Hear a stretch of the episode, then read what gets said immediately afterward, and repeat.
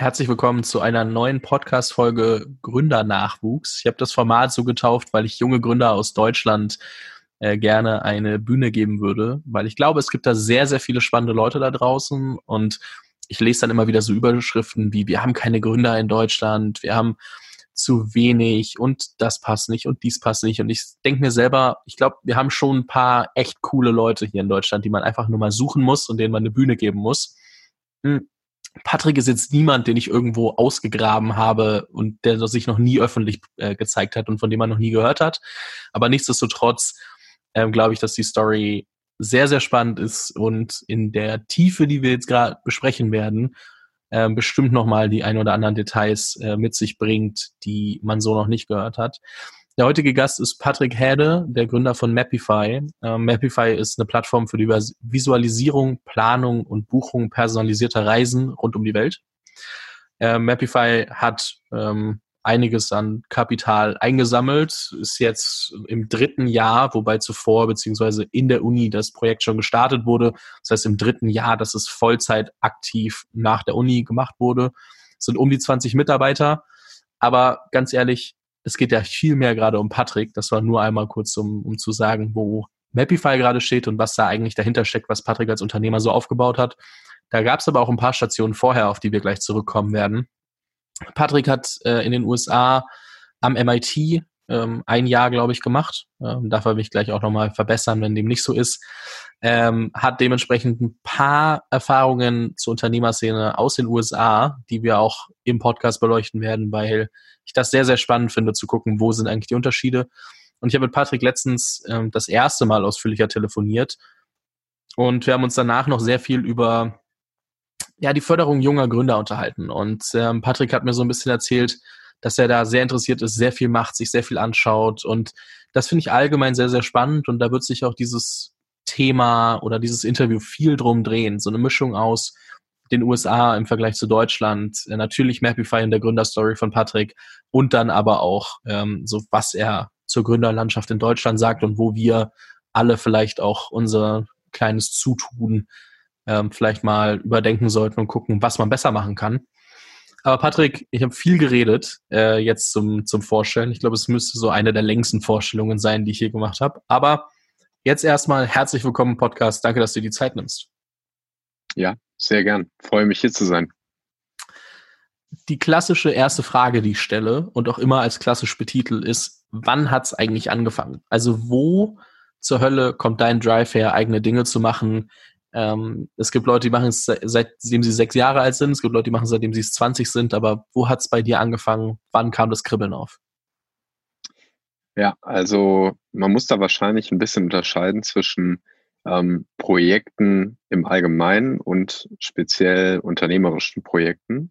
Ähm, ich glaube, ich bin schon immer jemand gewesen, der sehr gern verschiedene Projekte angegangen ist. Ja, sei es den, den Aufbau einer Inline-Hockey-Mannschaft mit äh, den Nachbarn äh, und, und Freunden, ja, äh, wo wir, glaube ich, noch sehr, sehr jung waren, äh, bis hin zu äh, Baumhausbau im Wald und äh, Restauration von einem, einem alten Schiff, was wir irgendwie aus dem Edersee äh, bei Kassel äh, vom, vom, vom Grund hochgeholt haben.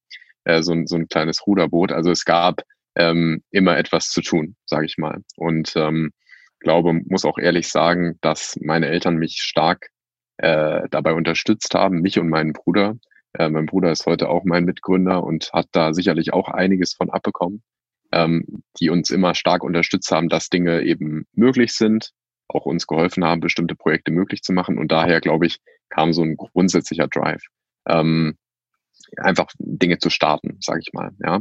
Und, ähm, und dann, wenn du auf die unternehmerische äh, Laufbahn schaust, ähm, so das erste wirkliche Projekt äh, haben wir in der Schule gestartet mit einem äh, Marktplatz für Schulbücher, ja, ein Online-Marktplatz, äh, damals noch erstmal über eine, eine Facebook-Gruppe und dann später über so eine 1 und 1 Baukasten-Website.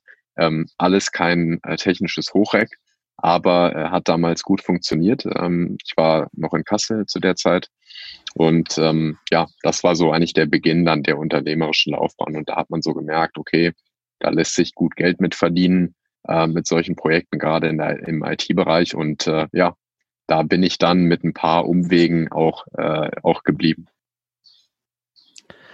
Jetzt ähm, hast du gesagt, du hast viele Projekte von Anfang an gemacht. Inline-Hockey finde ich sehr spannend. Ich glaube, mit 13, 14 haben wir jeden Tag ähm, in der Siedlung ja. äh, Inline-Hockey gezockt. Das äh, sehr gut. Ich glaube, heute kann ich gefühlt nicht mal mehr Inliner fahren, aber damals war das echt äh, ein sehr großes Ding, hat sehr, sehr viel Spaß gemacht. Äh, deswegen interessant, habe ich auch lange nicht mehr drüber nachgedacht, dass ich das eigentlich mal wirklich aktiv täglich gemacht habe. ähm, so, du hast Projekte angefangen, immer wieder was Neues gemacht und äh, dann den Spaß an technischen Produkten oder an, an technischer Seite auch noch entdeckt auf, auf Software-Ebene etc. Wie bist du, also wo hast du angefangen? Was hast du in der Zwischenzeit alles gemacht? Weil wenn ich so dein LinkedIn mal durchgucke, da ist ja doch viel passiert, auch wenn ich mir deine Webseite angucke. Es sind ja wirklich doch sehr viele Projekte, wo man denkt, okay, warte mal, davon habe ich schon gehört, da war er auch involviert. Ah, cool, das ist auch noch passiert. Ähm, so, wie hat sich das hochgeschaukelt? Ähm, also ich glaube, das allererste, was man dazu sagen muss, ist, dass ähm, ich keines dieser Projekte alleine gemacht habe. Ja? Das wahrscheinlich allerbeste, was mir je passiert ist, ist sehr, sehr früh ein phänomenales Team mit aufbauen zu dürfen. Ähm, und ähm, das hat schon in der Schulzeit angefangen, wo ich auch nicht allein an den Dingen gearbeitet habe, sondern wie immer zu dritt, zu viert, mittlerweile zu fünft im Gründerteam und bei Webify jetzt um die 20 äh, Leute sind. Ähm, äh, das heißt also, äh, dass man kann den Eindruck gewinnen, dass ich habe sicherlich bei den Dingen auch mitgewirkt ähm, und auch bin auch nicht, nicht wenige Male der Ideengeber gewesen. Ähm, aber die Execution von so vielen verschiedenen Dingen, ja, da, dafür braucht man ein starkes Team. Und ähm, eines der Dinge, auf die ich am stolzesten bin eigentlich, wenn ich so zurückschaue auf die letzten Jahre, ist, dass wir eben als Gründerteam schon seit der Schule in Kassel, also mittlerweile über sieben Jahre her, äh, zusammenarbeiten. Ja, das ist einfach eine Sache, die ich phänomenal finde.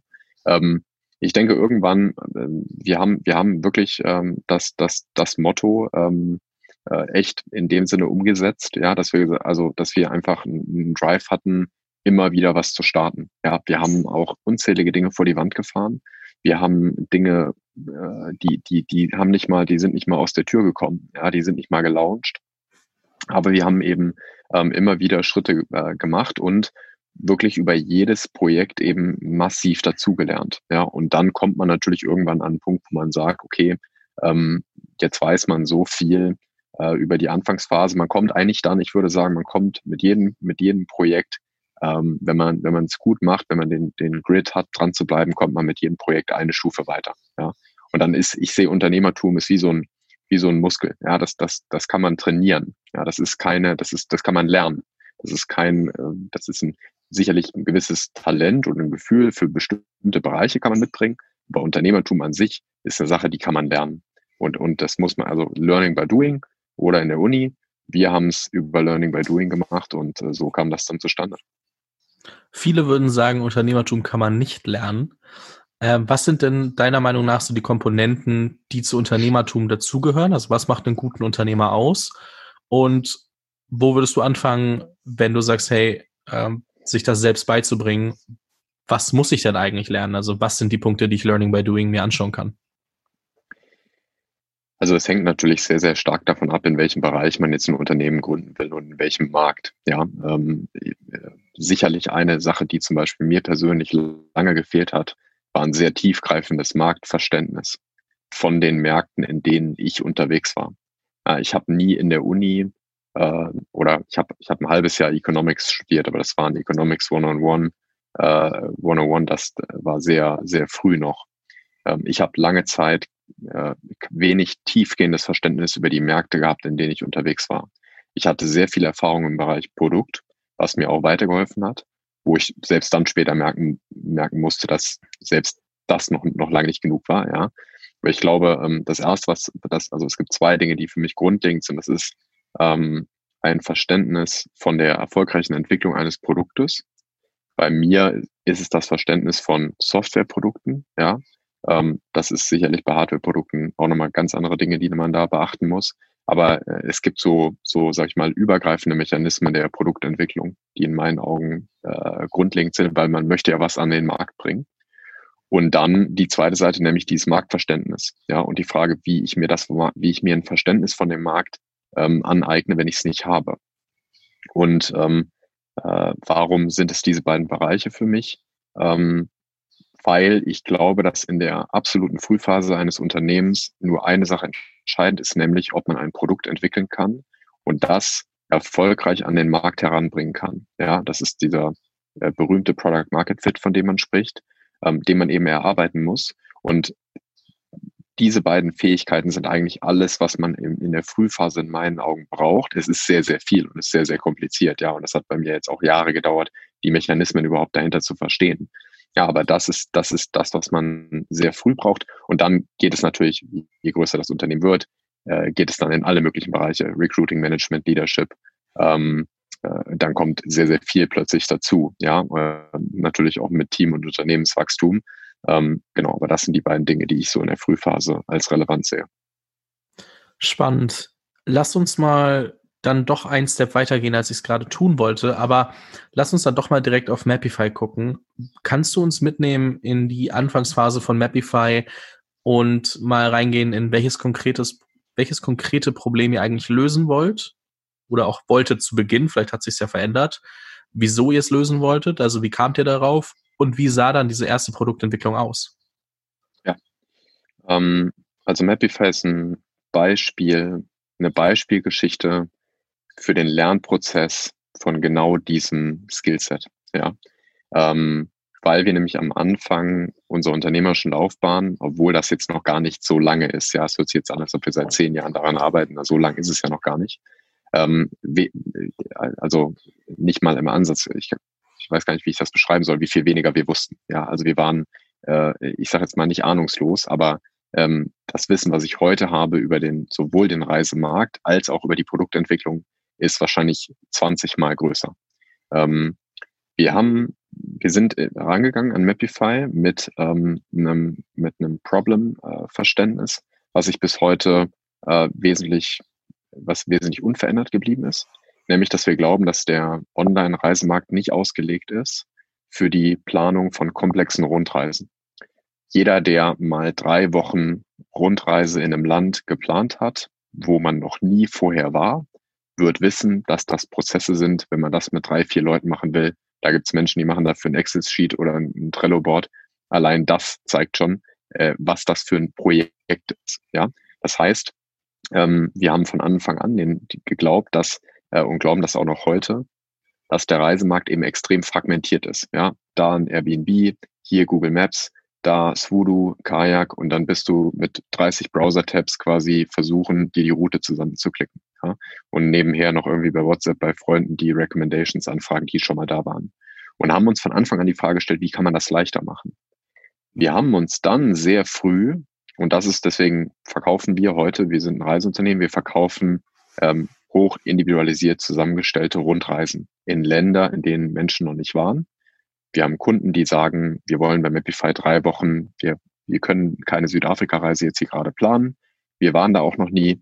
Wir wollen ähm, mit Mapify zusammen eine drei Wochen Südafrika-Rundreise buchen oder sogar noch komplexer nach Südafrika noch Madagaskar dranhängen. Und dann haben wir Technologien, und Plattformen entwickelt, die das möglich machen und die diese Reisen zusammenstellen. Ja, das heißt, das ist das Produkt, was wir heute verkaufen. Die Reise dahin war äh, sehr von sehr vielen Umwegen äh, getrieben. Ja, und zwar auch deswegen, weil wir am Anfang zwar ein Verständnis von diesem Problem hatten ähm, und und auch eine Vorstellung von, wie man das lösen könnte. Diese Lösung aber ähm, zu wenig Verständnis vom Markt hatte. Das heißt, wir, wir haben angefangen, bestimmte Lösungen anzubieten, die aber im, im Kern nicht funktioniert haben, weil der Markt einfach noch komplexer war, als wir es eigentlich gedacht hatten. Und dann mussten wir uns sozusagen schrittweise daran arbeiten. Und das ist das, was wir die letzten zwei Jahre gemacht haben. Was auch noch dazu kommt, und deswegen gibt es heute von Mapify auch quasi zwei Dinge, die man sehen kann. Es gibt die Reisen, die man bei uns buchen kann. Und es gibt unsere Inspirationsplattform. Ja, das kennen, die kennen wahrscheinlich noch mehr Personen. Ähm, und die ist auch, sagen wir mal, global wird die benutzt. Das ist eine App ähm, auf iOS und Android, ähm, mit der man äh, eben sich in Reiseinspiration äh, holen kann und äh, sich die Reisen von anderen Menschen ansehen kann. Ja, und der Gedanke war immer, dass wir gesagt haben, wir wollen Reisen anbieten und Reisen verkaufen, aber wir wollen diese Reisen auf einer, auf einer authentischen Grundlage anbieten. Wir wollen nicht hingehen und sagen, wir suchen uns jetzt irgendwie die drei besten Routen in Südafrika und dann sind das die, die wir verkaufen, ja, und haben gar keine Ahnung davon, sondern wir wollten von Anfang an eine Community aufbauen von Menschen, die sich über Reiseerfahrungen austauschen und auf Basis deren wir dann Reisen verkaufen.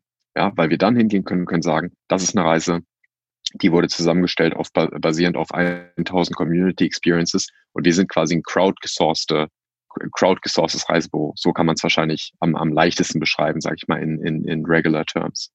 Und ähm, das ist ein sehr komplexes Unterfangen. Ja, und das hat uns anderthalb Jahre gedauert, den Markt zu verstehen, die Produktentwicklung zu verstehen. Und dann jetzt erst im letzten halben Jahr hatten wir mehrere Durchbrüche, wo wir sehr, sehr schnell und sehr, sehr gut vorangekommen sind und großes Wachstum hatten, ähm, dann eben da die richtigen Schritte auch in die richtige Richtung zu machen.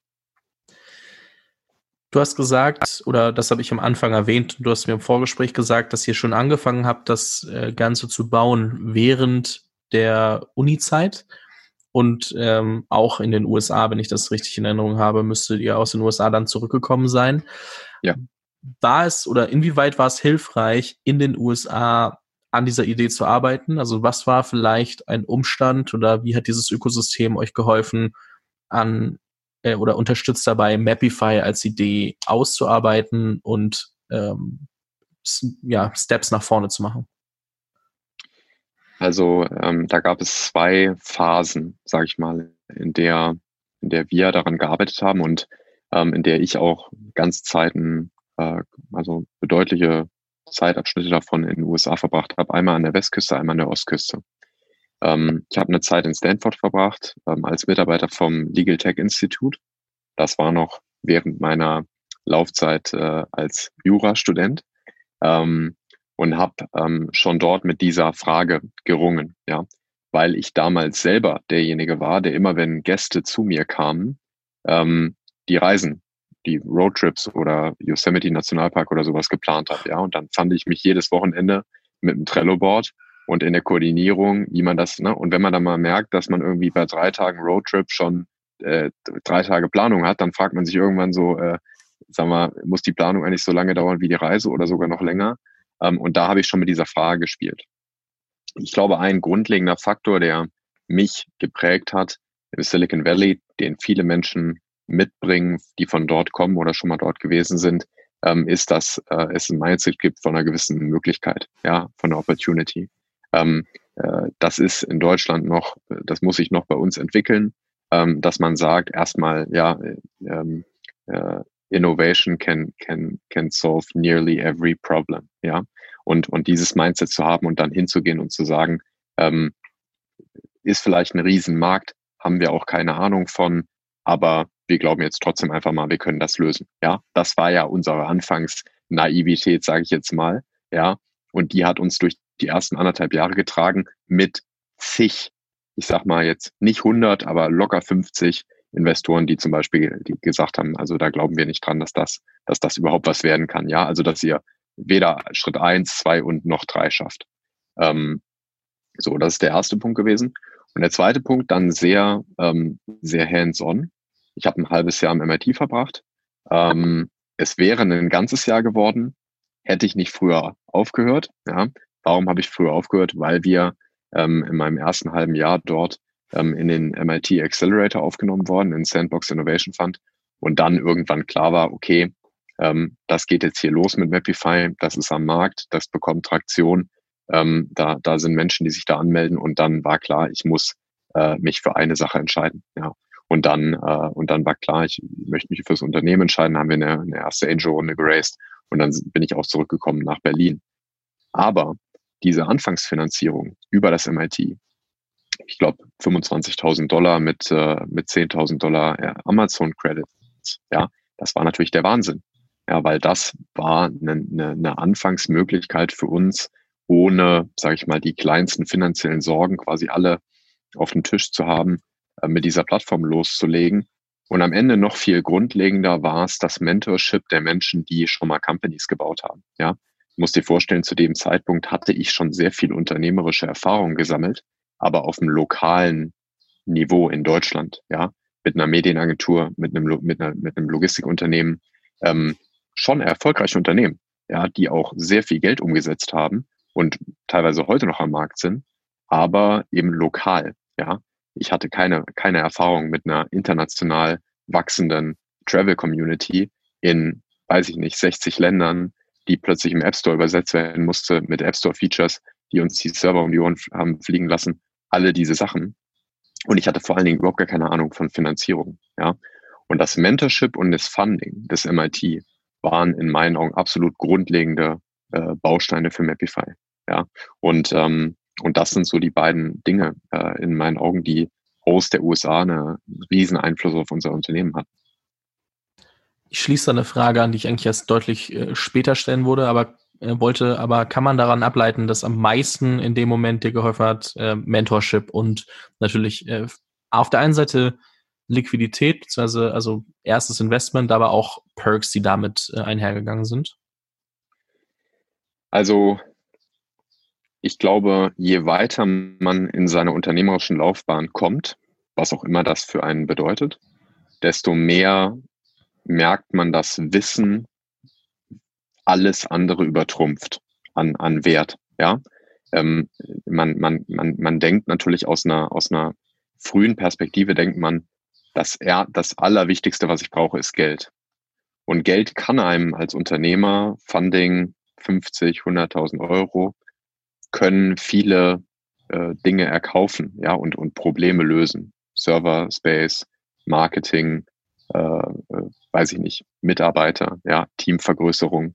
Ähm, das macht vieles möglich. Aber das Einzige, was man sich nicht direkt kaufen kann und teilweise auch nicht weiß, dass man die Dinge nicht weiß, ist das Wissen, was man aber eigentlich braucht, um die richtigen Schritte zu machen. Ja. Wir haben einen Fehler gemacht bei Mapify, die hätten wir, wenn wir das Wissen gehabt hätten, hätten die uns drei Monate gespart. Und wenn du in den drei Monaten 30.000 Euro burnst, dann sind 100.000 Euro weg. Ja, so. Das ist der normale Prozess, durch den jedes Unternehmen durchgeht. Deswegen, deswegen dauert es auch ähm, zehn Jahre, ein Unternehmen zu bauen. Ja, unser erster Angel Investor hat mir gesagt, ganz am Anfang, Patrick, stellt euch drauf ein, ihr, ihr begebt euch jetzt auf eine sieben bis zehn Jahre Reise, wenn es gut läuft. Ja, so. Und daran sieht man schon, dass die ersten Jahre sind Learning. Ja, und das war auch bei uns so. Das heißt, klar glaube ich, dass man in der Frühphase, eine, man braucht eine gewisse Finanzierung, damit man sich nicht Sorgen machen muss um jedes einzelne Ding, damit man sich mal T-Shirts bestellen kann oder Sticker, das sollte jeder machen können, das macht auch Spaß. Man sollte einen Server haben, der nicht abraucht, weil er zu klein ist. Aber dann kommt irgendwann auch die Grenze, wo Geld keine Rolle mehr oder in dem Moment dann keine große Rolle mehr spielt, sondern dann geht es darum, die richtigen Entscheidungen zu treffen. Und dabei hat zumindest mir das Mentorship enorm geholfen. Ähm, und das hatte dann, wenn ich jetzt zurückschaue, auch den größten Einfluss.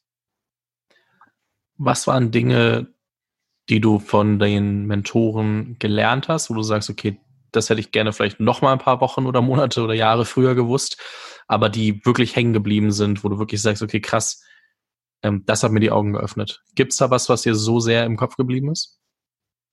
Ja, ich habe eine Situation, ähm, ganz am Anfang, als ich am MIT noch war, ähm, bin ich in die Office Hour vom, äh, vom MIT äh, Sandbox Funding Board gegangen. Da waren viele Mitglieder, Forbes, Midas, Lest, äh, in, Investors, äh, Mitglieder vom Funding Board, die eben Mentorship Rounds gemacht haben. Ich bin da hingegangen. Einfach, das war ein Termin. Ja, ich wusste gar nicht sozusagen, was das ganz genau soll. Äh, Office Hours, was ist das eigentlich? Äh, ja, da hatte ich gar keine Ahnung von. Ähm, ich bin da einfach hingegangen, habe dann gesagt, ja, also ich habe, äh, ich, ich hab über, bin jetzt am überlegen, eine Investmentrunde zu raisen für Mapify und dann eben richtig loszulegen und vielleicht 100.000 Dollar, ja, so. Dann sagte der äh, Amir Nashat, mit dem ich mich da unterhalten habe, ähm, wahnsinnig äh, spannender und inspirierender Investor, sagte dann so, ja, wie, wie viel, wie viel verstehst du denn darüber? äh, wie viel, wie viel verstehst du denn über Investment, ja, und konnte natürlich relativ schnell feststellen, dass ich überhaupt gar keine Ahnung hatte, ja, null. Ähm, und hat mir dann erklärt, ähm, äh, und das werde ich nie vergessen, hat gesagt, uh, your investment round is never about the round, it's always about the next round. Ja, und was er damit meinte ist, ähm, nicht unbedingt, dass du immer eine nächste Funding-Runde raisen musst. Ja, im Idealfall ist die, ist die erste Funding-Runde auch die letzte, ja, weil du dann genug Geld verdienst. Das willst du eigentlich schaffen. Aber ähm, wenn du eine raisen musst, dann musst du dir jetzt schon die Frage stellen, welche, welche Investoren holst du dir jetzt an Bord, die dir dann auch helfen können, die nächsten Investoren an Bord zu holen. Ja, und Investoren, die du an Bord holst, sind, sind Shareholder, sind Gesellschafter, die, äh, die immer in deiner Firma bleiben werden. Ja, und einen riesen Einfluss auch haben werden auf, auf die Entwicklung der Firma, auf den Ratschlag, den du bekommst, auf die äh, neuen Menschen, die du kennenlernst. Und das waren grundlegende Fragestellungen. Und das waren Dinge, von denen ich keine Ahnung hatte. Vor allen Dingen in einem Bereich, in dem ich mich noch nie bewegt hatte, nämlich Investment äh, und eine Funding-Runde auf die Beine stellen. Und das war sehr grundlegend. Und dann ähm, eine zweite, ein zweiter Bereich, der für mich natürlich absolut grundlegend war, war die Produktentwicklung. Da habe ich sehr viel Advice bekommen im letzten Jahr und sehr viel lernen müssen und sehr viele Bücher gelesen. Das wünschte ich, hätte ich noch früher gelesen. Kann man nicht ändern, ja, ist, ist Geschichte. Aber ähm, da habe ich, äh, da habe ich unzählige Learnings gemacht, ja, wie man wirklich, äh, sag mal, erfolgreich Produkte entwickelt. Und ähm, das ist auch ein Bereich, der, der, wo ich eigentlich, den hätte ich gerne noch früher äh, sozusagen diese Learnings mitgenommen. Ähm, aber wie ich schon gesagt habe, ja, es sind immer verschiedene Stufen, äh, die man gehen muss und man kann nicht alles auf einmal lernen. Man muss sich eben in allen verschiedenen Bereichen als Unternehmer weiterentwickeln. Lass uns doch mal auf das Thema Investment zurückkommen, weil ich glaube, es ist ein sehr spannender Punkt. Weil ja. ich kenne viele junge Gründer, die halt gucken, irgendwie Geld reinzubekommen und ja. dann im Nachgang merken, was das eigentlich bedeutet. Also, dass die Lesson eine andere sein sollte und oder dass der Approach nicht sein sollte, irgendwie Geld zu bekommen, sondern sich auch strategisch zu überlegen, wer könnte spannend sein. Natürlich muss man differenzieren, so wie einfach bekommt man Geld und äh, wie viel Auswahl hat man, aber also weil Leute entweder sagen, hey, hier, nimm, oder halt eben sagen, hey, sehe ich nicht, also von mir kriegst du kein Geld. Mhm aber ich sehe sehr viele Probleme, die aufkommen bei, bei jungen Gründern, die einfach vermeidbar wären, wenn man bei den Gesellschaftern ein bisschen genauer hingeguckt hätte. Jetzt ist das natürlich, wie ich gerade gesagt habe, so ein echt schmaler Grad. Also wie würdest du jemandem rat, also wie würdest du jemandem, also nehmen wir an, lass mich das umdrehen. Ich komme jetzt zu dir und sage, hey Patrick, ich überlege gerade, ich brauche 75.000 Euro, begründe dir, warum ich die brauche und sag, guck mal, ich habe die Option, ähm, die, die 45 haben mir abgesagt, die drei sind übrig geblieben, aber der eine fällt dir sofort auf, dass der vielleicht nicht dazu passen würde. Würdest du mir raten, das Geld trotzdem zu nehmen, dass ich meine 75k voll bekomme? Oder wie würdest du mir raten, mit der Situation umzugehen? Weil kein Geld zu nehmen bedeutet ja, dass ich pleite gehen würde. Das ist mal sehr hypothetische Situation, aber ich glaube, du weißt, worauf ich hinaus möchte. Ja. Die Frage nach einer ersten Finanzierung ähm, ist immer sehr kompliziert. Ja, und ähm, deswegen gibt es da auch keine, keine einfache Antwort. Ja. Ähm, ich würde jetzt in, in dem Fall äh, immer so eine typische Juristenantwort geben, ja, auch wenn ich kein Volljurist bin. Äh, es kommt darauf an. Ja, so, das sagen, das sagen Anwälte immer. Ähm, äh, aber äh, um jetzt zum, zum, zum konkreten Problem zu kommen, ja, es hängt davon ab, in welcher Situation du in dem Moment wirklich bist wenn du dir sicher bist, dass du das Unternehmen voranbringen kannst, dass du dieses Kapital brauchst, um, um jetzt die entsprechenden Schritte zu machen und möglicherweise auch schon im letzten halben Jahr oder im letzten Jahr während der Uni-Zeit oder wie auch immer eine gute Entwicklung hingelegt hast, ähm, dann ist es natürlich wichtig, das Kapital irgendwo aufzunehmen, um voranzukommen. Auf der anderen Seite ist dann die Kernfrage, warum passt jemand nicht, ja, als möglicher Gesellschafter? Wenn es jemand ist, der äh, eine andere Agenda hat oder eine andere, andere Zielsetzung verfolgt, dann wird, dir, wird es dir als Unternehmer nie helfen. Und dann würde ich nie raten, jemanden ins Boot zu holen, ähm, mit dem man ja dann wirklich auch äh, als Gesellschafter im Boot sitzt, wo es äh, sozusagen nicht passt oder wenn jemand, also alle müssen aligned sein, am Ende auch auf das gleiche Ziel äh, hinzuarbeiten. Wenn es darum geht, dass es ein, ein Investor ist, der vielleicht jetzt gerade zum Beispiel in der Phase nicht so viel helfen kann, weil er mehr Erfahrung mit Later Stage Companies gesammelt hat, ja, dann kann ich mir auch vorstellen zu sagen, okay, da muss man sich vielleicht genau ansehen. Ja, dann ist es möglicherweise ein Investor, der jetzt eben in der nächsten, im nächsten halben Jahr oder im nächsten Jahr nicht so viel helfen kann, der möglicherweise aber auch erstmal einfach stillerer Investor sein wird und dann eben später helfen kann, dann würde ich äh, höchstwahrscheinlich jetzt von dem Szenario dazu tendieren, das Geld aufzunehmen. Ja, ähm, am Ende des Tages ist das Wichtige, nicht unbedingt eine Rezeptur zu haben oder ein Regelwerk, wen nehme ich und wen nicht, sondern in meinen Augen ist das Wichtige, die Awareness überhaupt erstmal zu haben, diese Frage zu stellen. Ja, nämlich nicht einfach hinzugehen und zu sagen, ja, ich nehme jetzt alles Geld, was ich bekommen kann, sondern wenigstens einmal kurz innezuhalten und zu fragen, okay, sind das auch die Leute oder Institutionen, die mich jetzt weiterbringen können? Und auch wenn das eine schwierige Frage ist, weil man natürlich das Geld braucht, ja, und ich kenne die Phasen auch, äh, in denen man eben kein Geld mehr auf dem Konto hat, ähm, äh, diese Frage eben kurz trotzdem einmal zu stellen, ja, weil es eben alles Dinge sind, die am Ende äh, in, in, einer, in einer späteren Phase nochmal einen riesen Einfluss haben können, entweder positiv oder negativ. Ja, und, und deswegen ist es eben, sagen wir mal, ist Funding keine Sache, wo ich einfach ein, eine einfache Aussage treffen würde und sagen würde, ja, nimm einfach, was du bekommen kannst, ähm, sondern es, man muss ein bisschen drüber nachdenken. Und sich zum Beispiel, und ich glaube, das ist am Ende für mich immer der Weg gewesen, wenn ich wirklich schwierige Fragestellungen hatte, auf jemanden zugehen, der es schon mal gemacht hat.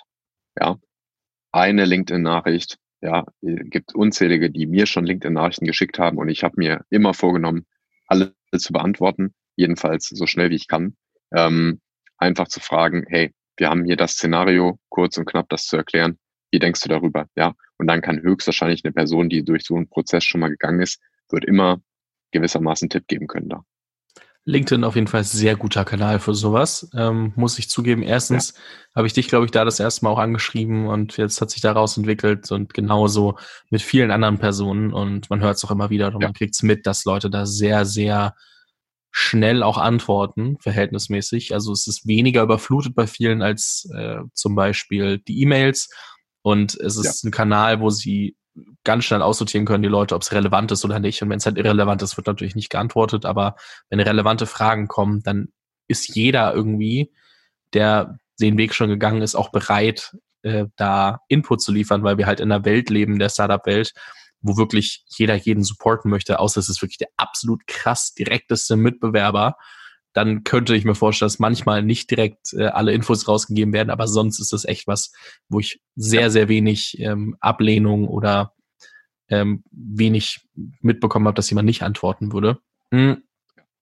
Das, das Gute ist, ich habe dir eine Situation aufgemalt, die ganz klar war, dass sie sehr, ähm, ja, fallspezifisch äh, betrachtet werden muss. Und ich finde es sehr gut, dass du genau das gesagt hast, was ich auch hören wollte, weil ich glaube, diese Awareness zu raisen, dass Geld nicht gleich Geld ist und gleichzeitig, dass man einfach mal hinterfragen muss, wofür brauche ich es, wie brauche, also wieso brauche ich es, wen möchte ich dabei haben, überhaupt mal die wichtigste Frage ist, damit anzufangen, also sich Gedanken darüber zu machen und nicht zu sagen, nur weil jetzt in der Gründerszene steht, ich brauche eine Million, dann komme ich auf die Gründerszene Startseite, ähm, eine Million zu raisen, so ungefähr, abgesehen davon, dass es nicht so einfach ist.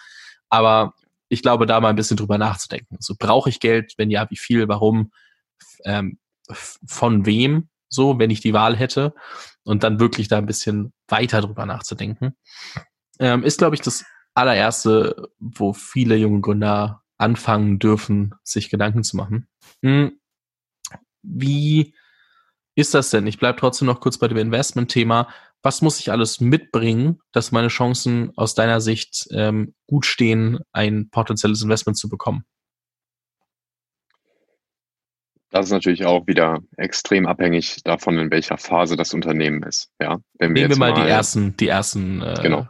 Wenn wir jetzt mal die, genau, wenn wir jetzt mal mit einer mit einer Pre-Seed, die Namen ändern sich ja auch äh, äh, ständig. Aber wenn man jetzt mal mit einer Pre-Seed oder einer Seed-Runde quasi anfängt, ähm, und man vor allen Dingen Angel-Investoren oder kleinere VC-Fonds ansprechen möchte ähm, oder die sogenannte Friends and Family Round, ähm, wo vielleicht auch Bekannte oder Familienmitglieder oder je nachdem, wer investieren möchte, eben mit dabei sind. Äh, jeder Investor wird dort eine eigene Liste haben von Dingen, die diesem Investor wichtig sind. Ja, und ähm, deswegen ist es auch schwer zu sagen. Es, äh, also ich persönlich könnte jetzt Dinge beschreiben aus meiner persönlichen Erfahrung, auf die ich achten würde. Ja, es kann sein, dass es bei anderen Investoren, weil sie andere Vorerfahrungen gemacht haben, weil sie andere Fokus haben, weil sie vielleicht auch einfach mit meiner Einschätzung hier nicht übereinstimmen, ähm, auf andere Dinge achten. Ja, ich glaube generell geht es in der Frühphase immer um ein starkes Team. Warum?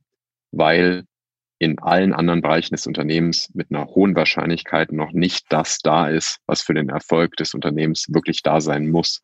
Ja, das heißt, es geht am Ende sehr pragmatischer Gedanke auch. Es geht am Ende um die Leute, die alles andere noch aufbauen müssen. Ja, das heißt, die erste Frage, die ich stellen würde und die auch viele stellen, die ich kenne, die in der Frühphase investieren, ist, was haben wir eigentlich für ein Team vor uns?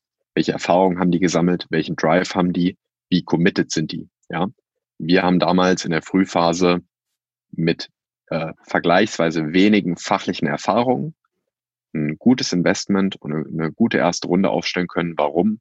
Weil wir vier Gründer waren, die alle, fünf Gründer, ähm, die alle äh, schon gewisse Vorerfahrungen gesammelt hatten, sicherlich vieles auch noch nicht wussten, aber Vorerfahrungen gesammelt hatten, die vor allen Dingen aber auch einfach einen unglaublichen Drive hatten. Ja, äh, vier von fünf haben das jeweilige Universitätsprogramm, in dem sie waren, abgebrochen sofort und ähm, ich habe, äh, was ich, wo ich lange dran gearbeitet habe, ein halbes Jahr am MIT an den Nagel gehangen, um äh, Fulltime eben zu committen. Ja, und das ist das Zeichen, was in meinen Augen viele Investoren sehen wollen, was ich auch verstehen kann, dass man einfach sagt, okay, die Person ist eben wirklich jetzt mit vollem Herzen dabei und investiert sich in die Sache und hat die Ausgangskenntnisse, um da erfolgreich zu werden. Ja, und die und die und die Willingness to learn, quasi dann den nächsten Schritt zu machen. Das heißt, das Team ist eine absolute Grundlage und dann habe ich auch schon oft gesehen, ähm, geht es natürlich auch irgendwo darum, dass man ein gewisses, äh, eine gewisse Vorstellung und eine gewisse ähm, Fähigkeit hat,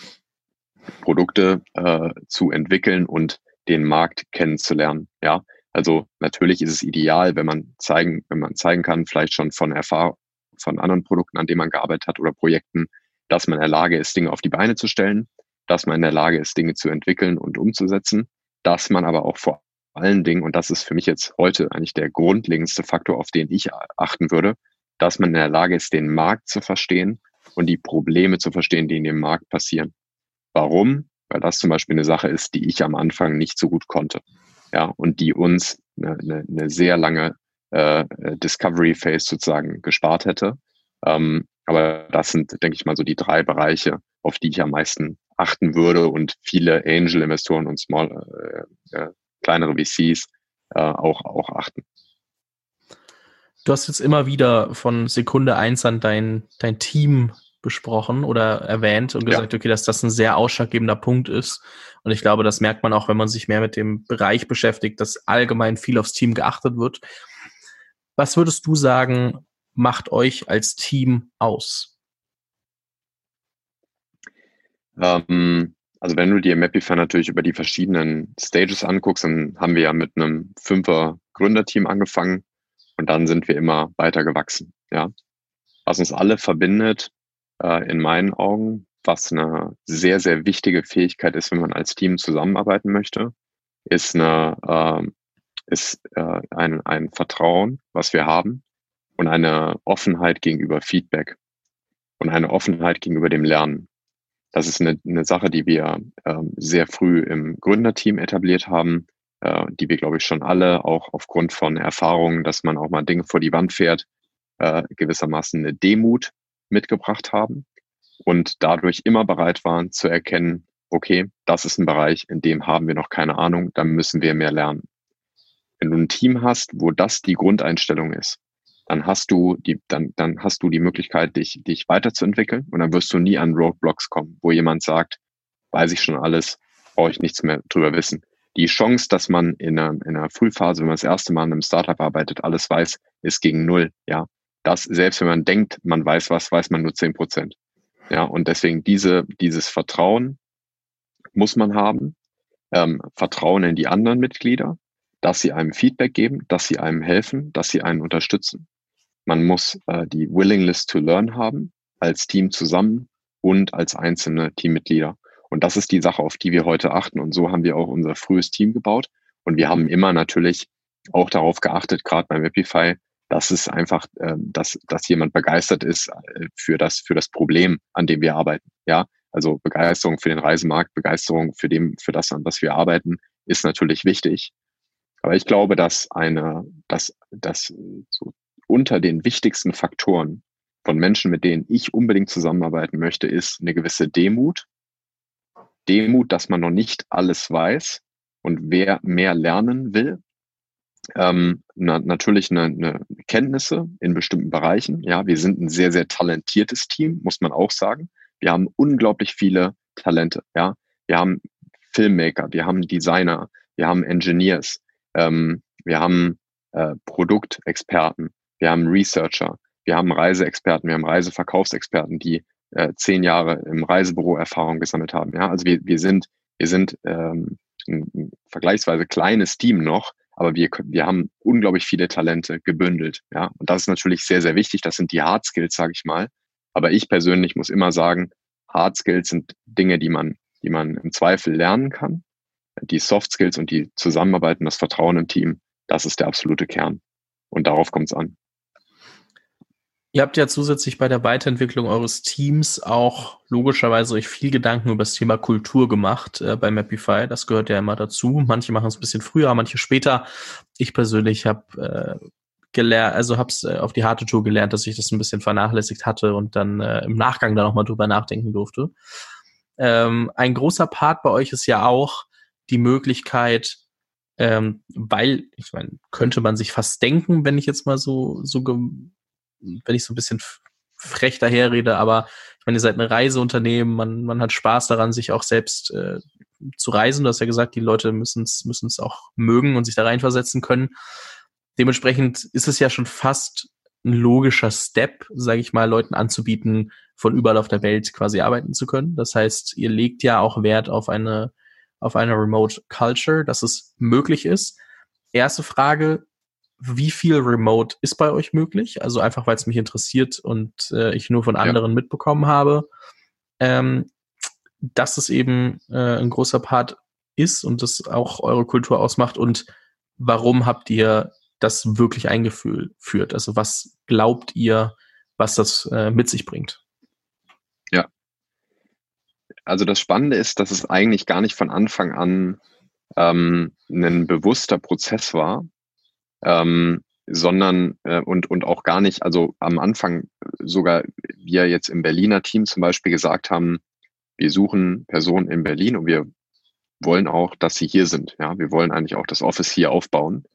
Ähm, einer unserer Mitgründer, Tobi, ist von Anfang an in München gewesen und deswegen war natürlich äh, und, und wollte dort auch nicht wegziehen, äh, was alle Münchner sicherlich auch verstehen können. ähm, und äh, ja, genau, und das war für uns auch in Ordnung. Ähm, und deswegen war es natürlich von Anfang an ein früher Bestandteil, aber wir haben eigentlich trotzdem versucht, das Team hier in Berlin aufzubauen. Mhm. Ähm, wir haben dann aber immer wieder auch Teammitglieder dazu bekommen, die wir unbedingt an Bord haben wollten und wo es einfach nicht anders ging. Ja, die waren einfach nicht in Berlin und die haben wir kennengelernt über Instagram. Wir haben sehr viele Menschen auch für unser Team gewonnen, die Nutzer unserer App geworden sind und uns dann geschrieben haben, gesagt, ich finde die App so cool, äh, kann man bei euch arbeiten. Ja, so sind auch sehr, sehr viele äh, auf uns gestoßen. Und dadurch sind natürlich sehr viele von international auf uns gestoßen. Ja, ähm, eigentlich ist es gar keine bewusste Entscheidung gewesen. Jetzt gerade interessanterweise haben wir ja eine Extremsituation, wo die ganze Firma äh, innerhalb der letzten Monate ähm, auf Remote umgestiegen ist. Und jetzt haben wir das erste Mal eigentlich einen bewussten Prozess, wo wir uns die Frage stellen, okay, wie viel wollen wir auch in Zukunft ermöglichen, beziehungsweise wollen wir in der Zukunft noch mehr ermöglichen? Wir sind schon immer in meinen Augen ein Team gewesen, was eine sehr große Freiheit hatte. Und wir lassen unseren Teammitgliedern auch eine große Freiheit im Sinne von, wenn jemand mal einen Tag von zu Hause in einer anderen Stadt arbeiten möchte oder äh, auf, auf eine Reise gehen möchte und dann eben dort eine Woche arbeitet oder wie auch immer, ähm, äh, haben wir schon immer so viel Freiheit eingeräumt, wie es ging.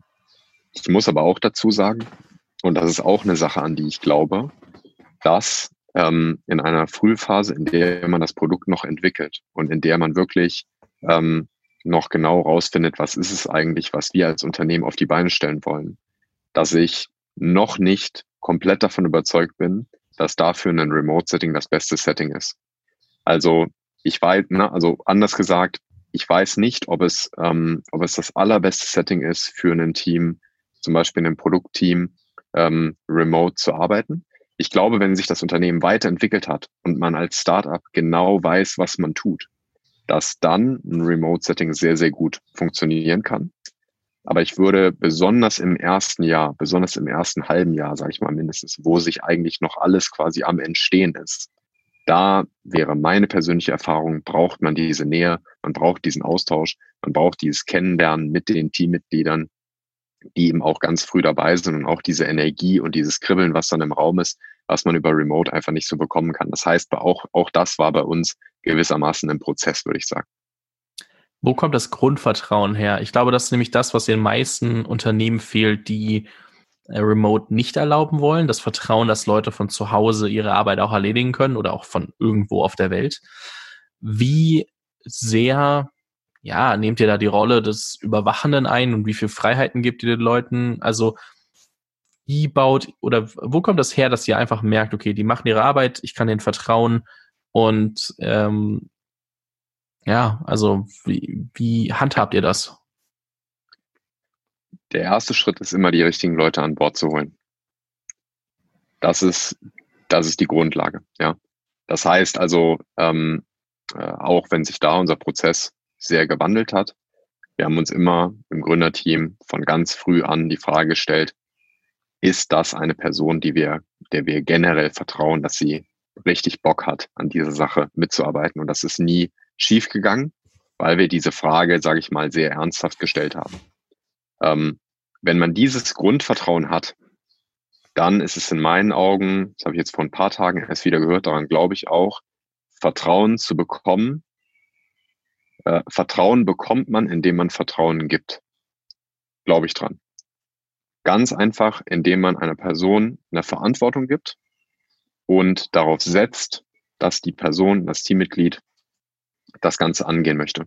Wenn jemand eine, eine, eine, Verantwortung bekommt und das dann schleifen lässt und drei Tage nicht arbeitet, ja, das, das wäre, das würde nicht passieren bei uns, weil dann hätten wir die Person schon gar nicht an Bord geholt. Ja, wir holen Menschen bei uns an Bord, wo ich im ersten Gespräch schon merke, entweder die haben einen richtig starken Drive, die wollen was bewegen im Travel-Markt, die lieben den, die lieben Reisen und das Problem und die wollen bei Mapify dabei sein. Ja, wir wollen, wir schauen wirklich drauf, hat jemand Lust, an dieser Sache mitzuwirken und Spaß daran. Und viele Menschen wollen sich verwirklichen. Ja, und wenn man dann die richtigen Teammitglieder an Bord holt und denen, die, denen das Vertrauen entgegenbringt und ihnen große Aufgaben gibt und sagt, das ist jetzt eine Sache, an der kannst du jetzt arbeiten. Ja, und damit vertraue ich dir und sag mir einfach, wenn du fertig bist, dann funktioniert das. Ja, aber es ist ein, es ist ein, das fängt in meinen Augen beim Recruiting fängt das an. Ja, eine gute Team-Performance fängt beim Recruiting an. Auch das musste ich lernen. Ja, alle Dinge, die ich jetzt hier sage, sind Dinge, die ich in den letzten Jahren gelernt habe. Ja, das hatte ich auch am Anfang nicht alles auf dem Schirm. Ähm, aber da ist in meinen Augen die Grundlage dafür. Sehr spannend. Ich glaube, jeder merkt, wie viel Wert man auf den Faktor Mensch und eine gute äh, ja. Grundlage für eine gemeinsame Arbeits-, aber auch persönliche Beziehung legen sollte und muss, um das eben auch abbilden zu können. Ich gehe mal einen Step weiter und lasse das Thema mal so stehen, weil ich glaube, jeder, der da ein gewisses Grundinteresse für entwickelt, ähm, wird sich da auch weiter umschauen, wo er die richtigen Infos dazu findet. Ja. Äh, ein Thema, das du gerade auch angesprochen hast, warum ihr euch noch mehr mit dem Thema Remote Culture beschäftigen durftet, müsst, wie so ungefähr die ganze Welt gerade, heißt Corona. Ähm, abgesehen ja. von Remote Culture, was für Auswirkungen habt ihr bei Mapify als Reiseunternehmen vielleicht auch von äh, Corona mitbekommen und wie geht ihr damit gerade um? Ja, also ähm, ich meine, das, glaube ich, sollte jetzt allen sehr klar sein, gerade dass die Reisebranche äh, extrem hart getroffen ist von der Corona-Krise. Ja, es geht vielen, vielen Unternehmen ähm, noch, also ich sage jetzt noch viel schlimmer als uns. Ähm, ja, es hat uns auch getroffen, kann auch gleich noch ein bisschen spezifischer werden, wie. Aber wir haben das große Glück, und das muss man auch einfach in der Situation mal sagen, das ist äh, letztendlich pures Glück, ähm, dass wir vor der Krise so stark und gut finanziert waren, dass wir jetzt mit mit, mit einer ganzen Reihe von eben Kostenkürzungsmaßnahmen, die wir auch machen mussten, die auch nicht einfach sind. Ja, auch, auch diese Dinge sind nicht einfach, die wir jetzt machen mussten, aber mit denen wir jetzt eben einen sehr, sagen wir mal, starken Ausblick haben. Zumindest mal, was jetzt die mittelfristige Zeit angeht. Ja, man muss ganz ehrlich sagen, für viele ähm, Unternehmen ist diese Krise, in der, also für viele Unternehmen in der Reisebranche, ist diese Krise absolut existenzbedrohend. Da geht es jetzt nur noch um Wochen oder bei, bei manchen um Monate, die, äh, in denen sie das eigentlich nur noch äh, überleben können, wenn eben wieder Buchungen reinkommen oder irgendwelche Hilfsprogramme zur Verfügung stehen. Und man darf auch nicht naiv sein. Auch wir sind in diesem Markt. Auch wir haben äh, natürlich riesige Einbußen beim Umsatz, so wie jedes äh, Reiseunternehmen. Und auch wir sind am Ende ein Unternehmen, was das auch nur eine gewisse Zeit überleben kann. Ja, wir haben natürlich höhere Liquidität, wesentlich höher als andere, weil wir eben Venture Capital finanziert sind. Aber auch da äh, ist ja eine Uhr dran. Ja.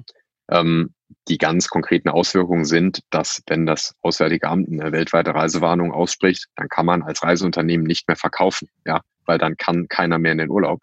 Und das ist ja auch gerade so. Momentan in den letzten Wochen und Monaten hat man sich ja jetzt eher die Frage gestellt, ob man überhaupt vor die Tür kann. Ja, das heißt, was wir sehr schnell gemacht haben, machen mussten, sehr relevant war für uns, ähm, dass wir unsere Strategie neu ausrichten, dass wir uns fokussieren auf interne Prozesse, auf unsere Produktentwicklung, auf unsere Inspirationsplattform, die man auch auf der Couch benutzen kann, ja, ähm, und wenn, man zu Hause ist ähm, und in der man sich sozusagen die Inspiration holen kann für die Reise, die jetzt äh, dann hoffentlich bald wieder möglich ist. Ähm, aber das ist natürlich eine, eine, eine Strategieänderung gewesen, die wir sehr schnell umsetzen mussten. Ja. Und ähm, von daher muss ich sagen, ja, wir sind davon getroffen worden. Es ist nicht einfach. Wir haben das Glück, jetzt gerade ähm, finanziell in einer stabilen Position zu sein. Das können viele andere nicht behaupten. Und deswegen hoffe ich persönlich einfach nur für die gesamte Branche, dass es eben bald wieder äh, bergauf geht, dass man schnell globale Lösungen im Idealfall für diese Krise findet und dass viele Reiseunternehmen es eben schaffen, durch die, durch die Krise zu kommen.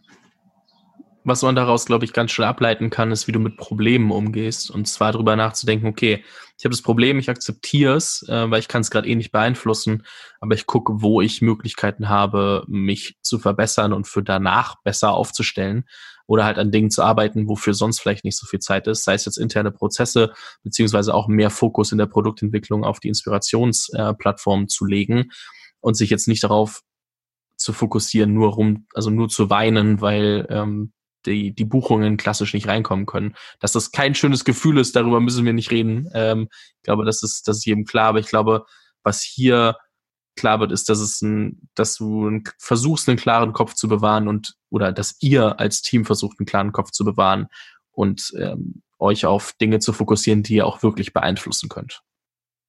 Ja, und man muss auch ganz ehrlich sagen, also ähm, ich habe das auch neulich bei LinkedIn geschrieben. Ähm, ich bin selten so stolz gewesen auf unser Team wie jetzt in dieser Phase gerade. Wir haben ein phänomenales Commitment innerhalb der Company. Wir haben ähm, den Shift zu komplett remote, äh, die Etablierung von vielen schwierigen Kostenkürzungsmaßnahmen, die Neuaufstellung in der Strategie so schnell geschafft, wie ich es nie erwartet hätte. Ja, und natürlich ist das ein ongoing Process und da passieren jetzt immer wieder Dinge.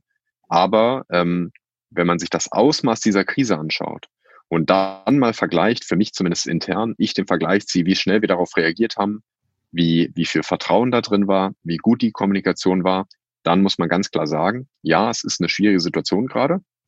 Aber wenn du mich fragst, ist unser Team an, an, äh, von, von seiner Performance und von seinem Umgang mit solchen Schwierigkeiten auf dem absolut höchsten Niveau, wie wir es jemals waren. Ja, also wir haben auf die, sagen wir mal, größte Krise, die wir je hatten, haben wir, glaube ich, so gut reagiert wie noch nie. Das heißt jetzt nicht, äh, dass man sozusagen garantiert dadurch die Krise kommt. Ja, wenn das jetzt noch drei Jahre so weitergeht, dann äh, wird es irgendwann auch finanziell knapp. Das kann ich dir jetzt schon sagen. Aber ähm, das heißt erstmal, dass wir einen kühlen Kopf bewahrt haben, gut reagiert haben, das hochgehalten haben, was mir persönlich am wichtigsten ist, nämlich die transparente Kommunikation mit dem gesamten Team, alle an Bord äh, zu haben in der Kommunikation und irgendwie Klarheit zu schaffen und so viel Sicherheit zu schaffen, wie man, wie man es äh, in, in so einer Situation machen kann und dann als Team äh, sich gut aufzustellen. Und das habe ich jetzt die letzten Wochen gesehen und das finde ich phänomenal. Ja, und das ist, glaube ich, in meinen Augen ist das das Ergebnis von der Arbeit an der Culture, an der Kommunikation, am Feedback und am Vertrauen, was wir seit über einem Jahr in der Company machen. Ja, und darauf bin ich sehr, sehr stolz, weil man die nächste Krise kommt immer. Ja, also ob die klein ist oder groß, es kommt immer eine Krise. Ja, es kommt immer irgendwas, was nicht funktioniert. Und man will dann an, den, an, den, an der Basis, die will man stärken. Und das haben wir, glaube ich, sehr, sehr gut gemacht. Und das sieht man jetzt auch. Sehr schön, das zu hören. Ich bin sehr gespannt, wie sich das entwickelt. Äh, jetzt nicht nur aus Corona-Perspektive. Ich glaube, da ist jeder gespannt, äh, wann man sich wieder und wie weit man sich wieder an ein normales Leben rantasten kann. So, da müssen wir jetzt, glaube ich, auch nicht spekulieren, was da möglich sein wird und was nicht, weil das ist dann äh, doch ähm, so theoretisch und hypothetisch getrieben, ähm, dass es echt, echt schwierig ist, sondern viel mehr gespannt, ähm, was, wie kreativ ihr werdet. Ich meine, ihr werdet euch ja auch Gedanken machen, ab, abgesehen von der Inspirationsplattform, was man sonst so tun kann. Ja. Und ich bin da sehr gespannt, was daraus entsteht, weil ich glaube, dass ja auch ähm, auf der einen Seite, das klingt jetzt frech, aber ein bisschen zeitfrei geworden ist, in der man zwar sich jetzt auf die Inspirationsplattform ja. ähm, konzentriert, aber trotzdem guckt, wo sind Möglichkeiten und vielleicht kommt ihr mit was ganz anderem um die Ecke, wo jetzt keiner mit rechnet. Ich bin, ich bin sehr gespannt. Und äh, gleichzeitig aber auch, ähm, glaube ich, dass wenn man oder wenn ihr die Krise übersteht, dass natürlich so eine fundamentale Grundlage obendrauf gesetzt wurde auf die bestehende ähm, Gemeinschaft und auf das bestehende Vertrauen, wenn man diese Krise gemeinsam durchgestanden hat, dann auch nochmal ja. ganz anders an viele Dinge rangeht. Dann sind halt viele Alltagsprobleme auf einmal ein Klacks, äh, weil man das vergleichen kann mit einer Situation, die man schon überwältigt oder überstanden hat. Deswegen bin ich sehr, sehr gespannt, äh, wie sich entwickelt. Äh, hoffe natürlich, dass es nicht zu lange dauert. Ähm, erstens, weil ich selber gerne irgendwann mal wieder reisen möchte. Mhm. Ich bin auch fein, bin auch fein, mich in den VW-Bus äh, zu setzen und so ein bisschen durch die Gegend zu tuckern und irgendwo zu halten, wo man niemanden trifft. Aber nichtsdestotrotz ähm, auch anderes äh, Reisen ist äh, nicht so verkehrt. Ähm, und dass halt eben auch die Reisebranche davon äh, nicht ewig ja. betroffen ist, weil es sehr, sehr schade wäre. Es gibt ja sehr viele schöne Unternehmen, deren Services man gerne noch nutzen möchte. Ähm, erstens, weil man selbst reisen will und zweitens, weil sie einfach besser ja. sind als das, was es vorher gab. Ähm, um das Ganze mal abzurunden, habe ich tatsächlich äh, noch eine letzte Frage an dich weil erstens haben wir jetzt schon wieder fast eine Stunde gequatscht und ähm, ich glaube, ich werde dich noch mal hören in, in einem Podcast-Interview, wenn du selbst äh, da noch Lust drauf hast. Erstens, ja. vielleicht, wenn sich Corona weiterentwickelt hat und vorbei ist in einer gewissen Art und Weise, wenn es was Neues bei Mapify gibt, ähm, ich hätte Lust, dich noch mal einzuladen. Es gibt noch ein paar Sachen, die ich dich gerne fragen würde. Und äh, dementsprechend runde ich jetzt mal ab mit einer letzten Frage, wo man ein bisschen noch was über dich als Person erfahren kann obwohl es im ersten Moment nicht so scheint. Aber welches Buch hast du am öftesten verschenkt? Ja, ähm, also wir haben eine, äh, wir haben, ich glaube, vor drei oder vier Monaten äh, erst haben wir eine Tradition, ja, es war so Anfang des Jahres, kann man sagen, eine Tradition äh, etabliert bei uns in der Firma, dass wir ähm, bestimmte Bücher verschenken ähm, das mit Sicherheit am meisten von mir erwähnte oder verschenkte Buch ist ähm, Inspired bei Marty Kagan. Hab jetzt äh, letzte Woche und auch diese Woche mit mehreren jungen Gründern gesprochen, allen das Buch ans Herz gelegt. Das Spannende ist, ich habe das äh, Buch im ersten Jahr von Mapify empfohlen bekommen, habe es nicht gelesen, weil man hat viel zu tun als Gründer. Ja, äh, man wie gesagt, man weiß in den meisten Fällen nicht, was man nicht weiß, ja, und deswegen achtet man möglicherweise auch noch nicht auf die richtigen, äh, richtigen Hints oder die richtigen Readings. Habe es dann danach, ein Jahr später, nochmal empfohlen bekommen, dann gelesen und mir gedacht, darauf hätte ich eigentlich mal vor einem Jahr kommen sollen. Ja, in dem Buch geht es darum, in meinen Augen in einer phänomenalen Beschreibung, ähm, wie man Produktentwicklung von modernen Technologieprodukten gestalten soll.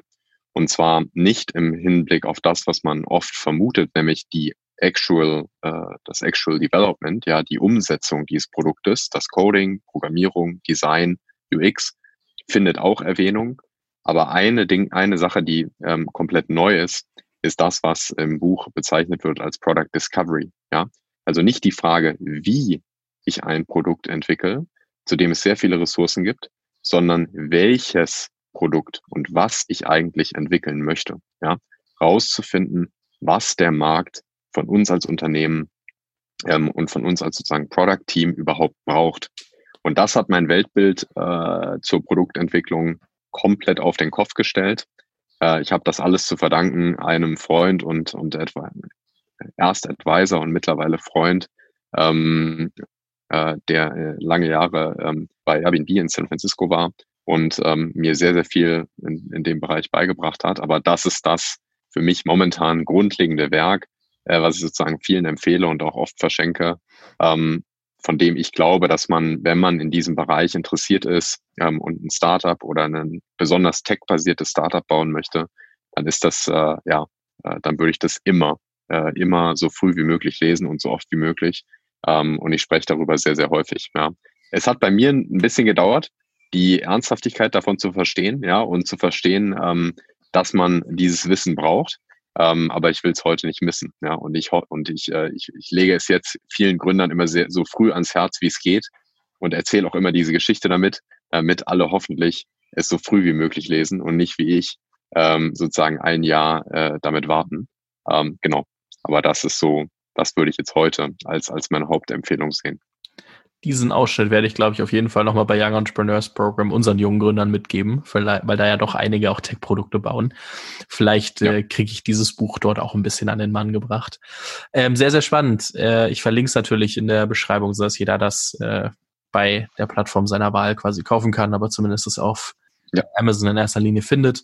Ähm, Patrick, vielen lieben Dank dir für deine Zeit. Es hat mir sehr viel Spaß gemacht. Ich fand es sehr inspirierend. Sehr ich glaube, wir haben noch ein paar Themen für, für ein zweites äh, Gespräch ja. in, in ein paar Monaten, äh, wenn du möchtest. Und ähm, ja, wie schon gesagt, ähm, viel Erfolg und Durchhaltevermögen jetzt erstmal für die Zeit, weil einfach ist sie ja trotzdem nicht. Das haben wir ja schon besprochen, weil Corona einfach jeden betrifft, sowohl auf persönlicher als auch in dem Fall sehr stark auf äh, geschäftlicher Ebene.